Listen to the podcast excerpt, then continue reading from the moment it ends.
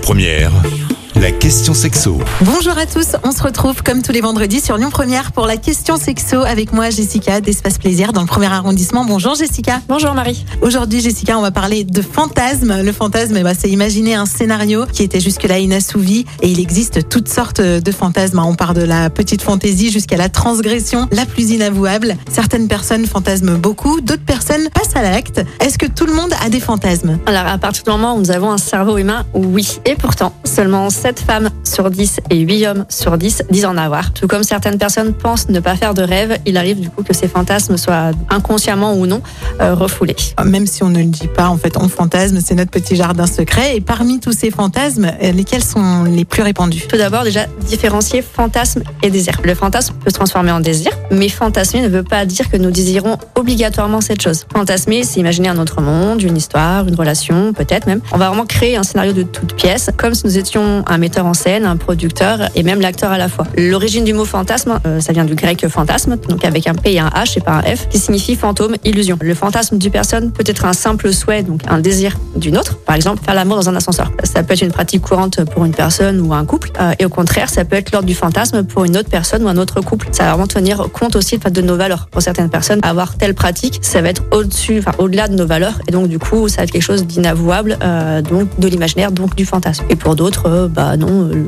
l'exhibitionnisme, c'est quelque chose de classique, par exemple. Donc, du coup, pour moi, c'est juste une pratique, donc juste un désir. Du coup, c'est très difficile voilà, de, trouver les fantasmes les plus répandus. Mais si on reprend les sondages, tout de même, le premier, c'est faire l'amour dans un lieu public. C'est celui qui est le plus cité dans les sondages. Le deuxième, ça va être donc euh, d'avoir un rapport euh, sexuel avec deux personnes. Mais après, du coup, on va sûrement avoir une évolution au niveau de ces fantasmes dans les prochaines années, puisque l'évolution des mœurs fait que maintenant, par exemple, avoir un rapport avec deux personnes, avec le polyamour, c'est quelque chose d'un peu plus courant.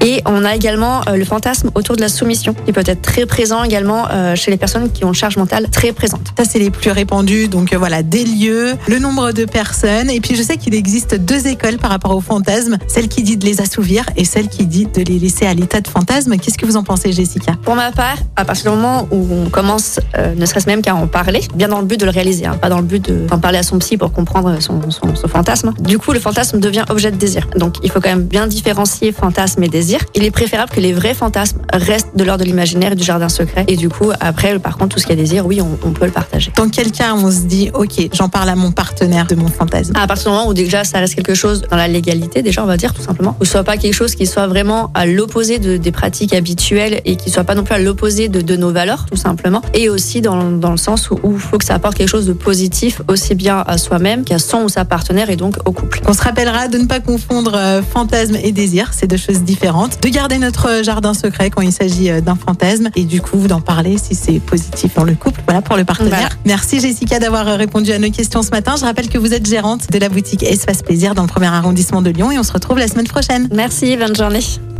Retrouvez toutes les questions sexo du vendredi sur lyonpremière.fr. La question sexo avec Espace Plaisir, votre love shop depuis plus de 10 ans à Lyon, 16 rue Constantine et sur espaceplaisir.fr.